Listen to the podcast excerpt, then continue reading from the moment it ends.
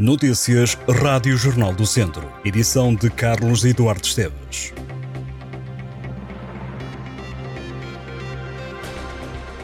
É já no dia 3 de setembro que a paróquia de Lourdosa, em Viseu, promove uma colheita de sangue e uma ação de registro de doador de medula óssea. Ambas as iniciativas são organizadas em parceria com o Instituto Português do Sangue e da Transplantação. A ação decorre das 9 da manhã à 1 da tarde no Salão Paroquial de Lourdosa de acordo com a organização, todas as pessoas que pretendam dar sangue devem fazer a marcação obrigatoriamente através dos números 926 962 976 ou 912 559 157. Eu repito, 926 962 976 ou 912 559 157. Quem doar sangue deve estar em bom estado de saúde adotar hábitos de vida saudáveis e ter um peso igual ou superior a 50 kg, além de ter de ter entre 18 e 65 anos. Para uma primeira dádiva, o limite de idade é de 60 anos. Tem até ao dia 30 de setembro para ver a terceira edição da exposição Imagens de Arte Naif, na Casa da Cultura de Sátão. Trata-se de uma coletânea de quadros doados por Hermínio Ferreira, ao município de Sátão, a arte naive caracteriza-se por ser um tipo de arte simples, desenvolvida por artistas sem conhecimento de técnicas académicas. A exposição pode ser visitada entre segunda-feira e sexta-feira, entre as 9 da manhã e as 5 e meia da tarde. Aos sábados é possível visitar as imagens de arte naif entre as 8 e meia da manhã e a 1 da tarde. Se gosta de folclore, tem esta noite o Festival Internacional de Folclore para assistir em Rezende.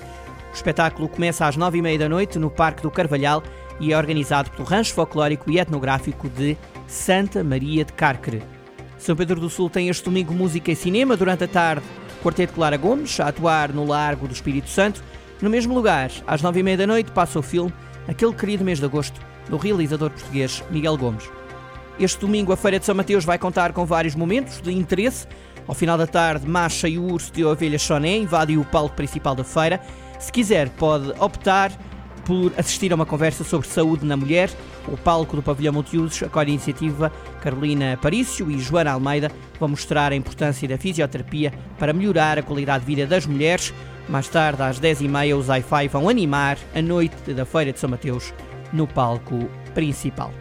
Há uma exposição de banda desenhada para ver na Feira de São Mateus. A mostra é promovida pelo Grupo de Intervenção e Criatividade Artística de Viseu e é para ver até ao final da Feira Franca, no Pavilhão Multiusos. Em exposição vão estar várias obras de Batista Mendes, um dos nomes mais consagrados da banda desenhada portuguesa. Carlos Fernando da Silva Batista Mendes nasceu em Angola a 4 de março de 1937 graças ao trabalho do artista. Foi homenageado nos salões de banda desenhada de Sobreda, Moura, Viseu e Amadora. É um dos autores que em Portugal mais anos se manteve em atividade permanente na banda desenhada. Toda a obra é constituída principalmente por pequenas histórias, quase sempre duas páginas, onde desenvolve o tema da história de Portugal. Entretanto, o artista reformou-se e deixou de desenhar. Tem até ao final da feira para ver uma exposição dedicada a Batista Mendes. Deixo-lhe uma nota de agenda já para o próximo fim de semana. A freguesia de Bezelga, em Penedono, organiza a festa em honra do Divino Senhor dos Passos. As festividades começaram na passada segunda-feira com a festa do imigrante e culminam nos últimos dias de agosto e 1 de setembro. Na agenda está o tradicional Jogo do Porco, torneio de sueca, bingo, atuação da estudantina universitária de Viseu, do USCA de Casa e da banda Arcádia. As festas do Divino Senhor dos Passos em Bezelga são já uma tradição centenária daquela localidade. Desde 1850, no primeiro domingo de setembro, a procissão sai à rua junta de centenas de pessoas reunidas pela festa, mas também para pedir e dar graças.